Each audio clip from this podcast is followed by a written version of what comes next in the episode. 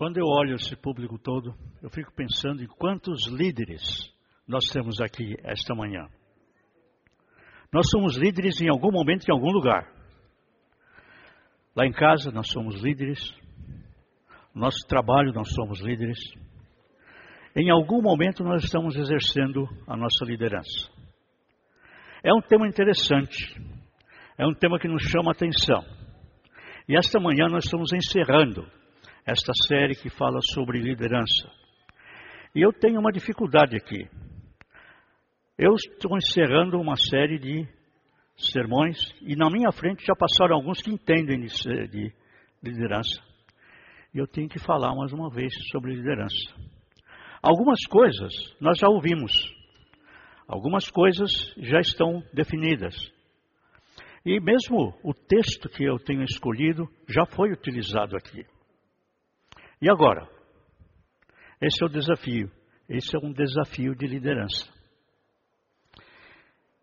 De alguma maneira, nós vamos estar envolvidos nesse trabalho extraordinário de liderança. E, para mim, um exemplo extraordinário de líder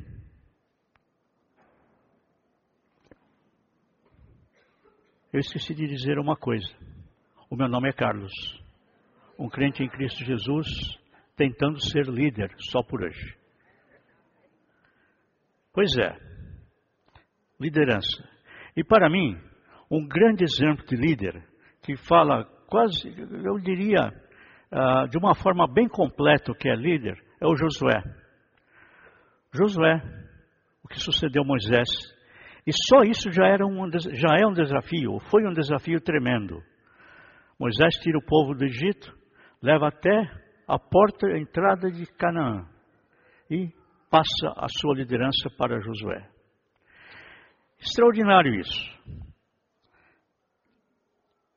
Líder segundo o coração de Deus. A Bíblia fala, né? Que Deus arrumaria pastores para o seu povo, pastores segundo o seu coração. Eu então estou utilizando esse mesmo texto, esse mesmo conceito, para falar um pouco sobre essa questão de liderança. E nós vamos utilizar alguns textos que uh, em números, Josué em números eh, falam sobre essa, esse evento extraordinário do povo parado diante da terra prometida. O líder, segundo o coração de Deus, tem muita semelhança, o trabalho dele tem muita semelhança com a liderança aí fora, no mundo, mundo corporativo, no mundo no qual vivemos.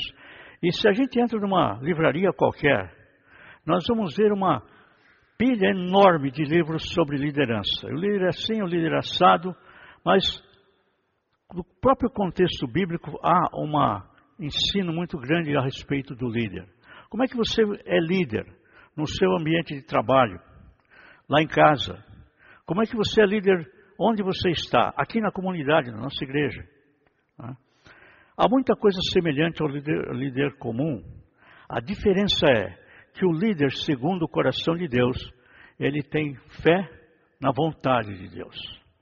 Ele só libera, só, ele só pode liderar se ele está sob essa vontade de Deus.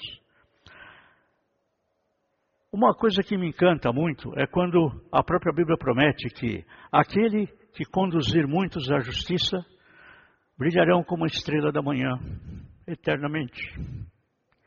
E para isso nós temos que ser líderes.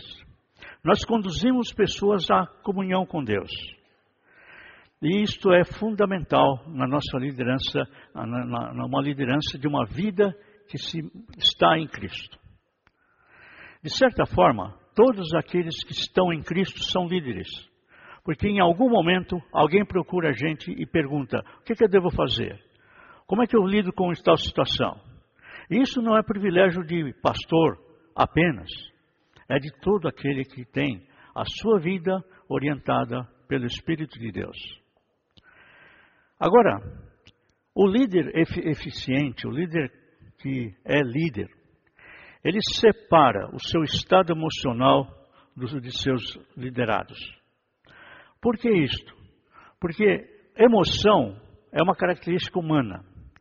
E a visão com a qual o líder trabalha não é uma questão racional, senão emocional. Lembremos-nos, por exemplo, de Isaías. Isaías tem um encontro com Deus extraordinário. Eu vou morrer aqui, diz ele. Eu sou um homem pecador, de, vivo no meio de, de gente com lábios impuros e meus olhos viram o Senhor da glória. Um anjo vem, purifica os seus lábios e aí não há outra resposta quando fala: Quem é nós vamos enviar? É fatal que Isaías diga: Eu estou aqui vivo, eu quero ir. Leva-me. E todo aquele que experimenta a graça de Deus não pode responder, não consegue responder diferente em algum momento ele está numa posição de líder. E é interessante como isso acontece nas emoções. São as emoções que nos levam a uma decisão por Cristo. Esse é, é o líder emocional e por isso ele se separa do seu estado emocional do estado emocional dos seus liderados. Nós vamos elaborar um pouco mais dessa questão e perceber isso. O líder que é o líder eficiente, ele está conectado com as tarefas determinadas, apesar dele estar um tanto destacado dos seus liderados. É muito importante perceber que o líder eficiente, o líder segundo o coração de Deus, ele é capaz de definir: eu sou o líder aqui, o caminho é este. E aí nós vamos ter que tomar uma decisão: seguimos ou não este caminho? E esta visão, é um fenômeno emocional. Ele não é racional, ele é emocional. E muitas vezes nós temos que olhar para o nosso coração, para as nossas emoções, para podermos estar em condição de uma liderança. Outra coisa, ansiedade é alguma coisa que é uma das emoções importantes no ser humano. Mas quando ela passa do limite, ela se torna uma maneira de uh, perturbar a nossa relação com o nosso liderado. E o líder, segundo o coração de Deus, sabe como lidar com a ansiedade. Não andeis ansiosos com coisa alguma, mas em tudo, com preces e oração e ação de graças, levem os seus pedidos a Deus. E o Deus da paz estará com vocês. O líder, segundo o coração de Deus, conhece isso. Ele sabe que nós estamos lidando com muita ansiedade. Mas a minha ansiedade é destacada da sua ansiedade.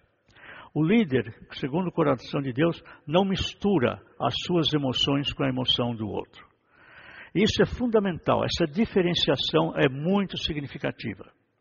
Eu não posso ser líder nessa comunidade, ou qualquer outra que seja, se eu me envolver com a sua emoção.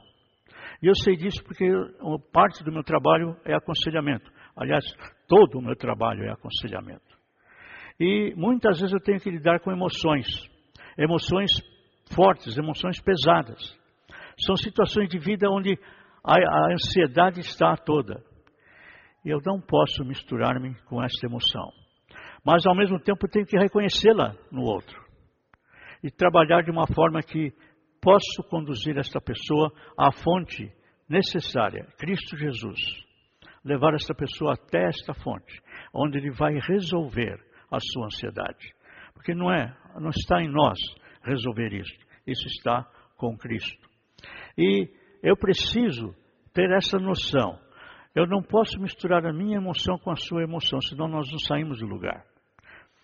Quando nós somos líderes, nós temos que levar em conta isso.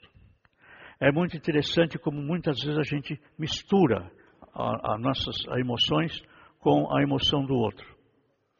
E muitas vezes eu assumo responsabilidades que não são minhas, exatamente porque eu estou envolvido nessa questão emocional. Então eu tenho que aprender a destacar-me. E isto é alguma coisa que Josué aprendeu. Nós vamos chegar lá. Tá? O líder desenvolve em si uma capacidade de aceitar a solidão. Porque liderança é um, tarefa solitária. Nós podemos ter amizades, nós podemos ter pessoas que, que, que convivem conosco, mas há sempre um momento em que o líder terá que tomar uma decisão. Lá em casa, fora de casa, onde quer que ele vá, ele está no momento de tomar uma decisão. E ele sabe que é responsável por essa decisão. E essa é uma tarefa uh, solitária. Mas, de repente, eu percebo que exatamente na solidão é que eu vou me encontrar com Deus. O local de encontro com Deus é exatamente a solidão do meu coração. É ali quando eu estou só, é que eu estou acompanhado pelo Espírito de Deus. Então, nesse momento uh, de solidão, eu poderia perceber a presença de Deus na minha vida. Se nós olharmos as, as histórias de líderes, nós vamos perceber isto. Uh, por exemplo, Paulo. Há momentos em que Paulo está sozinho na prisão. E ele fala: Muitos abandonaram, mas vocês não, eu estou só. João, na ilha de Patmos, para onde ele foi enviado, prisioneiro. E o próprio Cristo, muitas vezes ele se isolou para orar. E nós vamos perceber que, esse, que, que liderança tem a ver com solidão.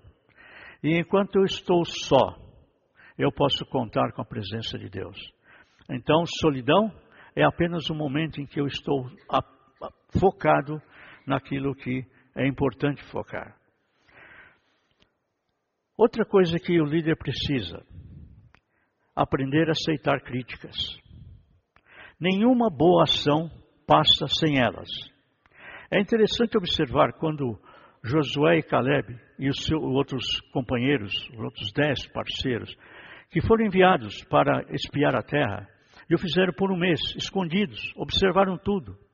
E esta instrução foi do próprio Deus a, a, a Josué e Moisés. Eles voltam, e quando voltam, descrevem o que aconteceu. Para trazer um cacho de uvas, tiveram que colocar dois homens em um varal. Tamanha era a fartura daquela terra. Aí acontece uma coisa muito interessante. Eles descrevem né, o que está acontecendo, e parte daquele grupo, a maioria, acha que não vão conseguir, não podemos atacar aquele povo, ele é mais forte do que nós. E espalharam entre os israelitas um relatório negativo acerca da terra. E começaram a questionar a liderança que havia. Questionaram Moisés, questionaram Arão, questionaram Josué, questionaram Caleb. E alguns ah, criticaram aquela atitude. Nenhuma boa ação passa sem críticas. Nós temos tido essa experiência como líderes de uh, comunidades evangélicas, e não apenas nessa igreja, mas em outras igrejas. Se há alguma coisa que é certo, é que o líder vai receber críticas, principalmente quando ele está conduzindo o seu povo de uma maneira sensata. Por que isto? Porque o líder, segundo o coração de Deus, confronta os seus liderados. Josué e Caleb fizeram isto. O povo estava murmurando. E Josué e Caleb confrontam esse povo. Agora tem uma coisa interessante. A crítica é sintoma de que o líder está certo. A crítica é sintoma de que a indicação é correta. Por que isto?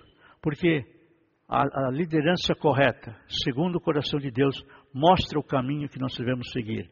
E esse caminho costuma não ser fácil. O caminho, segundo a, o líder, aquela direção não é fácil. Quando nós estamos sendo liderados em direção a Deus, há uma coisa final, uh, fundamental. Quando nós caminhamos e ouvimos qual é o caminho, nós temos que responder sim ou não.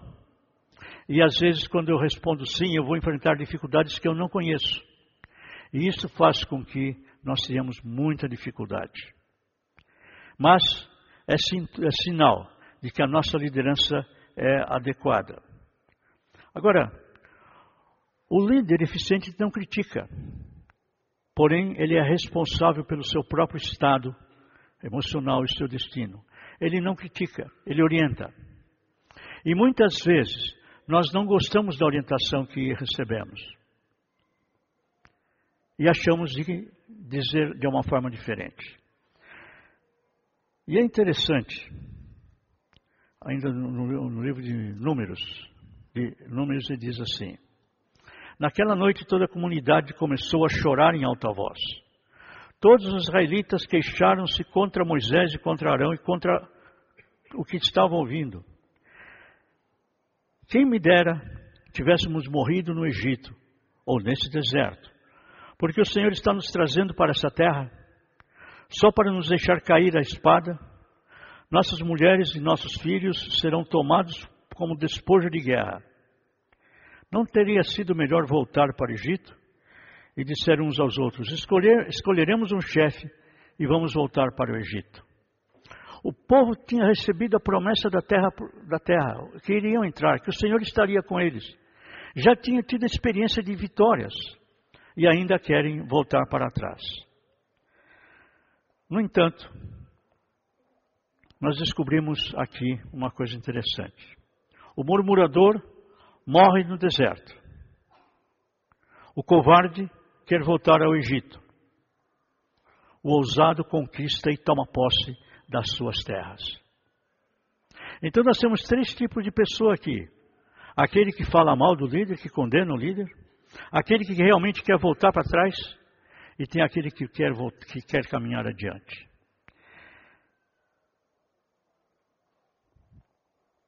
Agora, de onde vem a autoridade desse líder? De onde vem a autoridade desse líder que olha para frente e convida você a ir adiante? Esta igreja tem sido eh, desafiada a projetos maiores. E nós estamos envolvidos no cuidado de pessoas. Não apenas aqui, vocês têm sabido disso, mas fora daqui, nesta comunidade, nesta cidade, nesse país e nesse mundo. São desafios de uma liderança firme. São desafios daqueles que precisam responder àquilo que Deus os chamou. Quando Deus chama, a única coisa que nós podemos fazer é sim, Senhor, eis-me aqui, envia-me a mim. Porque do contrário, nós não saberemos, na verdade, o que é a vida em Cristo. De onde vem essa autoridade? Eu creio que vem, segundo Josué, capítulo 1. Nós temos alguma coisa interessante aqui. Depois da morte de Moisés, servo do Senhor, disse o Senhor a Josué, filho de Num, auxiliar de Moisés: Meu servo Moisés está morto. Agora, pois, você e todo este povo preparem-se para atravessar o rio Jordão e entrar na terra que eu estou para dar aos israelitas. Como prometi a Moisés, todo lugar onde puseres os pés, eu darei a vocês. A autoridade do líder vem do chamado de Deus. Esta igreja tem nos aceito como pastores. Eu tenho sido tenho tido o privilégio de ser um pastor associado desta igreja. Eu tenho aprendido a amar este povo. E eu não estou aqui há muito tempo. Mas eu vejo em muitos aqui capacidades de liderança interessantes. E nós temos visto muitos que estão pondo esta capacidade nas mãos de Deus. Cada líder de pequeno grupo, cada hospedeiro de pequeno grupo, cada líder do Celebrando a Recuperação, Todos somos líderes. E nós temos aprendido a obedecer ao chamado de Deus. Isso é um privilégio para nós. Pesado, pesado. Muitas vezes nós temos que enfrentar situações que nós não imaginávamos. Desafios enormes. Mas nós não podemos fazer outra coisa a não ser atender o chamado de Deus. Se você é um líder assim, você tem ouvido a vontade de Deus. Mas essa autoridade vem também da promessa de Deus. O Senhor chama Josué para substituir Moisés e diz a ele assim: Vocês vão atravessar o rio. Ninguém conseguirá resistir a você quando ele fala a Josué. Todos os dias da sua vida, assim como estive com Moisés, estarei com vocês. Nunca o deixarei, nunca o abandonarei. Essa é uma promessa extraordinária. E há uma coisa fundamental nas promessas de Deus. É importante perceber que Deus não pode mentir. Se Ele prometeu, Ele vai cumprir, porque Ele é fiel, Ele é verdadeiro. Quem não cumpre a sua palavra é Satanás. Ele é mentiroso. E Deus não é mentiroso. Ele prometeu, ele cumpre. Se ele prometeu que estaria com o povo, ele estaria com o povo como realmente esteve. Esta é uma promessa que também funciona para nós.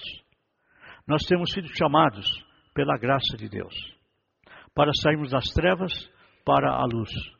E isso nos coloca no privilégio de experimentar essa verdadeira palavra de Deus. Então, a nossa autoridade vem exatamente do chamado de Deus, vem da promessa de Deus.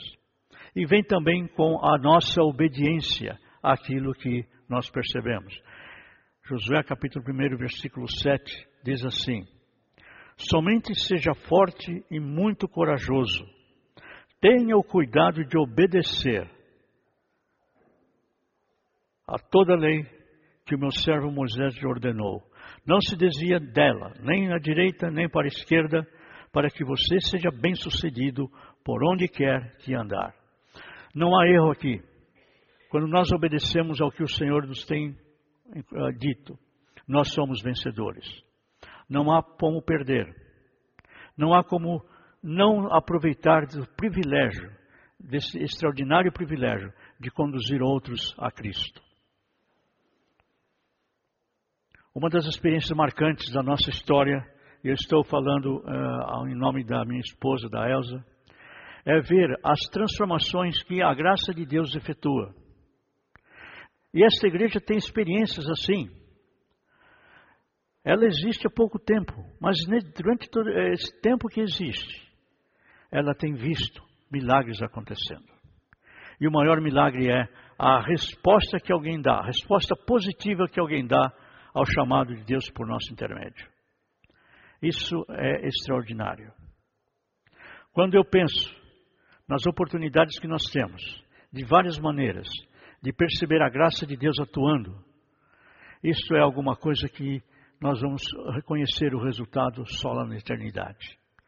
Nós não temos noção daquilo como nós influenciamos pessoas por conta da nossa liderança calcada na vontade de Deus. Então, eu quero estimular você a continuar com essa disposição de buscar na presença de Deus qual é a direção a seguir. Podemos estar diante de um deserto.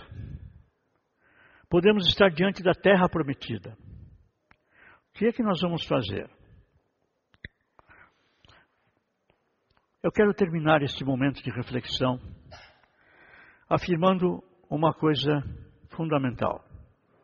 Um líder, segundo o coração de Deus, é aquele que está em contato com Deus de tal maneira que nunca precisa perguntar-lhe qual é a sua vontade. Eu vou repetir isto. Um líder, segundo o coração de Deus, é aquele que está em contato com Deus de tal maneira que nunca precisa perguntar-lhe qual é a sua vontade. Ele sabe no seu coração qual é a vontade de Deus. Como é que ele sabe?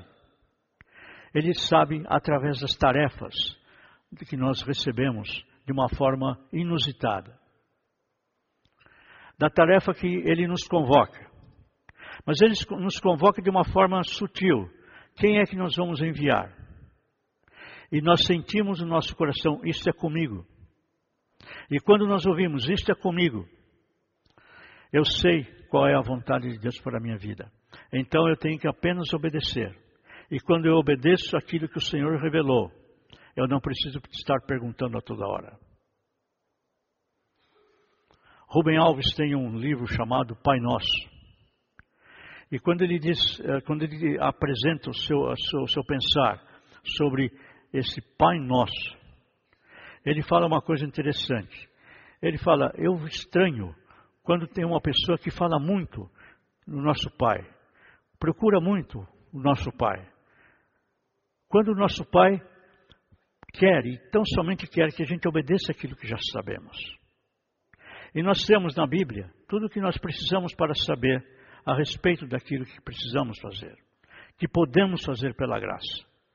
Então, eu não preciso consultar muito a Deus, a não ser para estar na presença dEle, por vontade própria.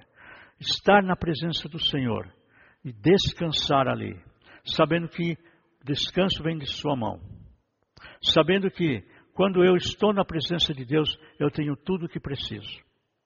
E quando eu descanso assim, eu não preciso perguntar muito qual é a tua vontade, Senhor, porque eu já sei.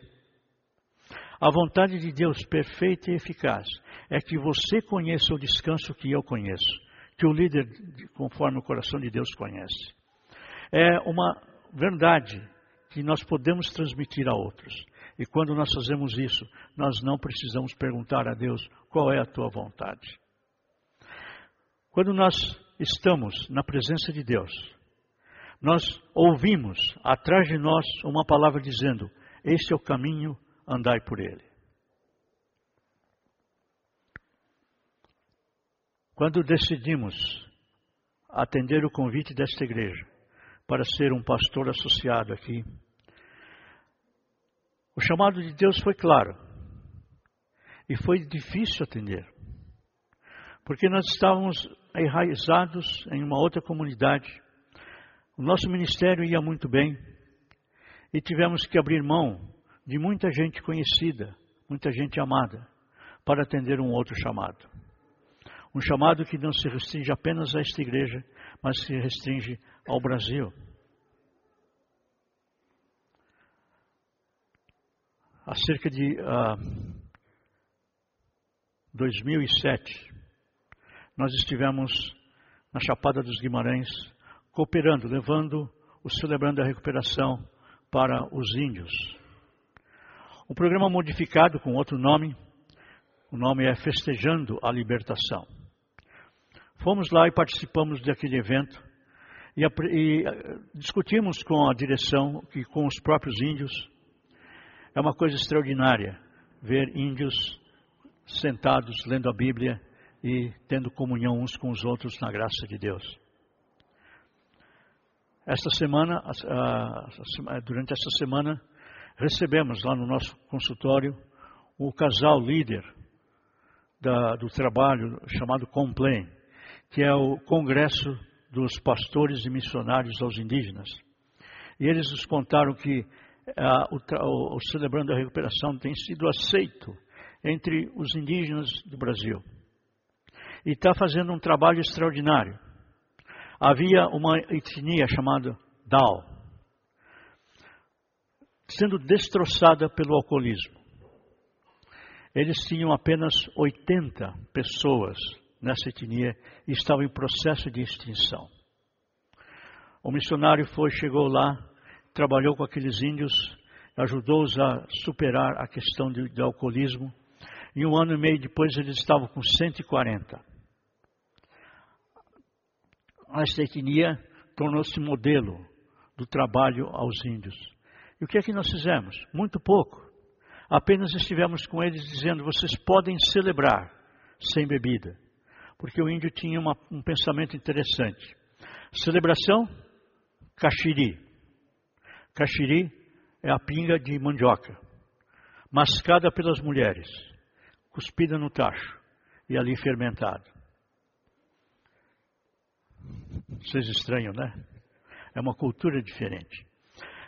Aqui na, na nossa cultura, nós não temos caxiri, nós temos cachaça. E é isso que os índios descobriram, que não precisavam todo o trabalho de produzir o caxiri. Era só ir ali na, no armazém do lado e comprar cachaça. Isso estava destruindo os, os índios. E essa semana soubemos que o trabalho que fizemos, pequenino trabalho. Eles, mais eles trabalharam do que nós. Mas nós conversamos com eles e demonstramos que era possível fazer uma celebração sem bebida.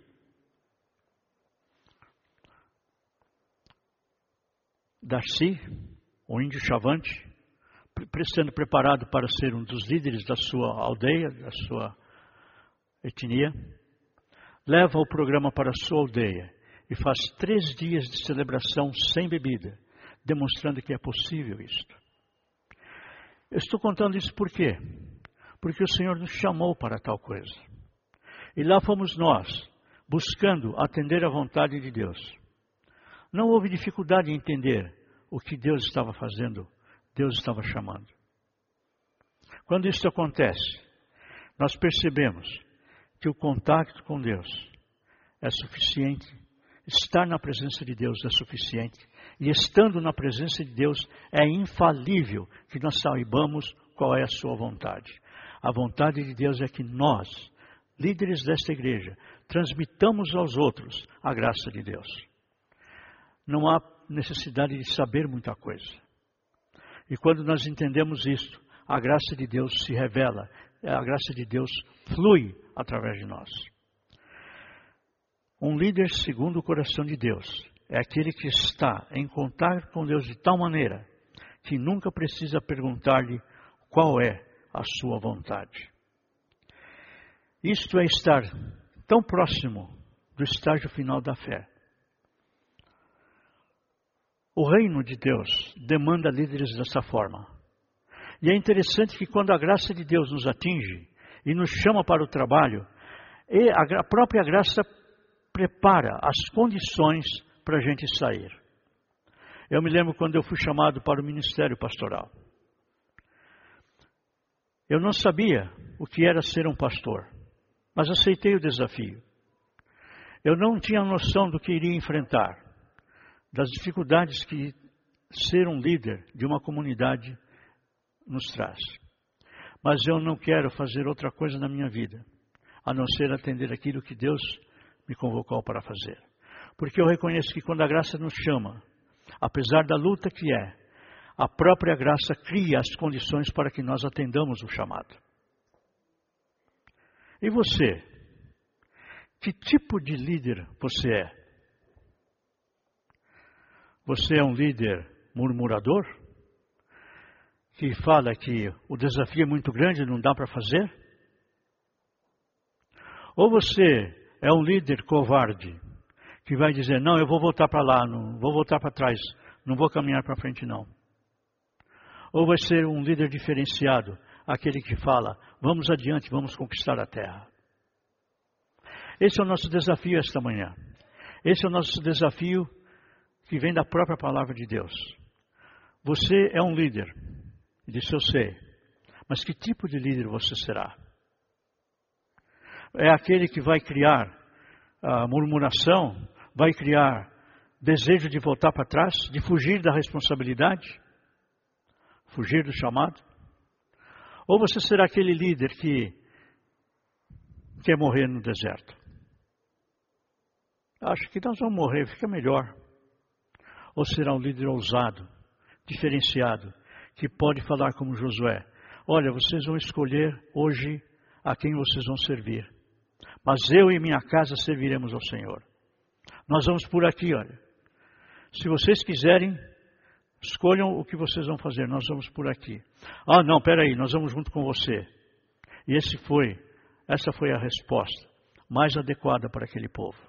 Porque eles entraram na terra e a dominaram, apesar da murmuração. Porque o Senhor esteve com eles. Você crê que Deus está conosco? Você crê que Deus está no seu coração dizendo para você: esse é o caminho a seguir? Se você está nessa condição, aleluia. Graças a Deus. Firme nessa esperança, firme na fé. Persevera. Não ande para trás. Vá em frente.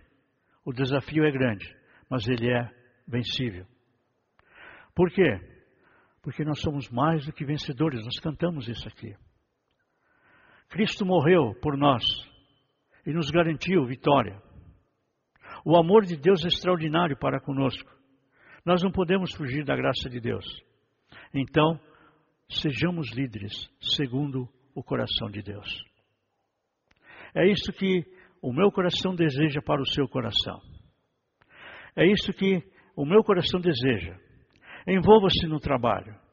Nós ouvimos do pastor Leandro os trabalhos que nós temos, as preparações que nós temos. O trabalho de conhecer a palavra de Deus. Este livro nos ajuda com os exemplos que ficaram registrados, com a confiança que nós podemos ter em Deus através do conhecimento que esse livro nos transmite. E assim seremos nós, líderes segundo o coração de Deus, onde quer que estivermos, onde quer que o nosso ministério pode estar presente. Lembre-se, você é líder. Que tipo de líder você será? Espero que você seja um líder diferenciado. Espero que você seja, onde quer que você está, esteja, você seja um líder que faça diferença. Aquela pessoa que aponta para a direção correta. E com isto, você ter, será abençoado por Deus. Não apenas nessa terra, mas depois, quando estivermos na presença de Deus. Eu fico pensando naqueles que já foram. Fico pensando naquele momento em que eu conhecerei muita gente que passou pelo mesmo desafio. E será alguma coisa extraordinária.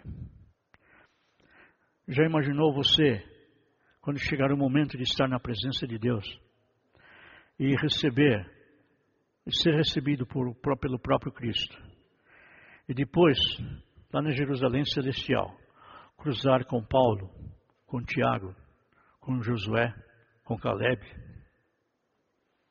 Isto é o privilégio daquele que é líder segundo o coração de Deus. Acreditar nisso e olhar para frente esperar esse momento da glória. Isto é alguma coisa que está oferecido para todos. Se você ainda não conhece essa realidade, você está aqui hoje para ser desafiado a conhecê-la. Venha falar conosco, venha buscar, venha participar dessa jornada em direção a Jerusalém Celestial.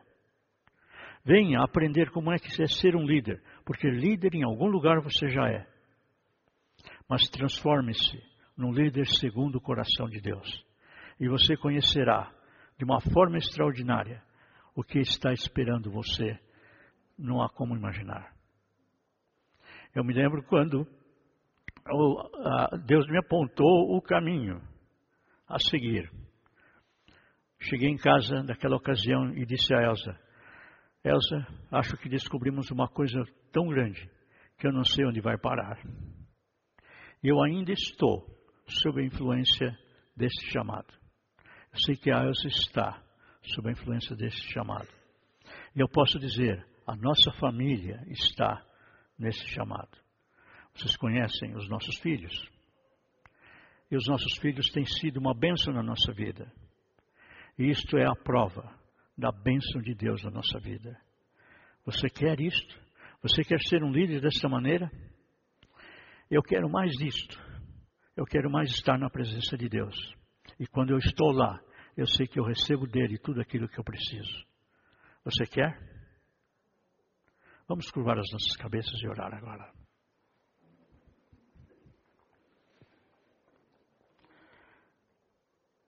Pai querido, eu te agradeço pela oportunidade que temos de sermos convocados das trevas para a tua maravilhosa luz. E nesse chamado, há também o chamado para sermos líderes segundo o teu coração. Eu quero te pedir, Senhor, que o teu Espírito esteja guiando o nosso espírito, para que nós percebamos diretamente de Ti a extraordinária oportunidade de participarmos do Teu projeto para este mundo. Abençoa este povo que aqui se reúne, o Teu povo que se reúne neste local, da igreja que aqui se reúne, daqueles que foram chamados das trevas para a Tua luz. Revela-nos aquilo que está em Teu coração porque sabemos que a tua graça nos capacita para atender o teu chamado. Que assim seja entre nós e que muitos aqui sejam aqueles que conduzem outros à justiça. Abençoa-nos assim, Senhor, esta manhã e por quantos dias a tua graça permitir que vivamos aqui. E enquanto vivemos aqui, sejamos servos teus, a contar para o mundo da tua graça, da tua misericórdia, da tua paz. Em nome de Jesus. Amém.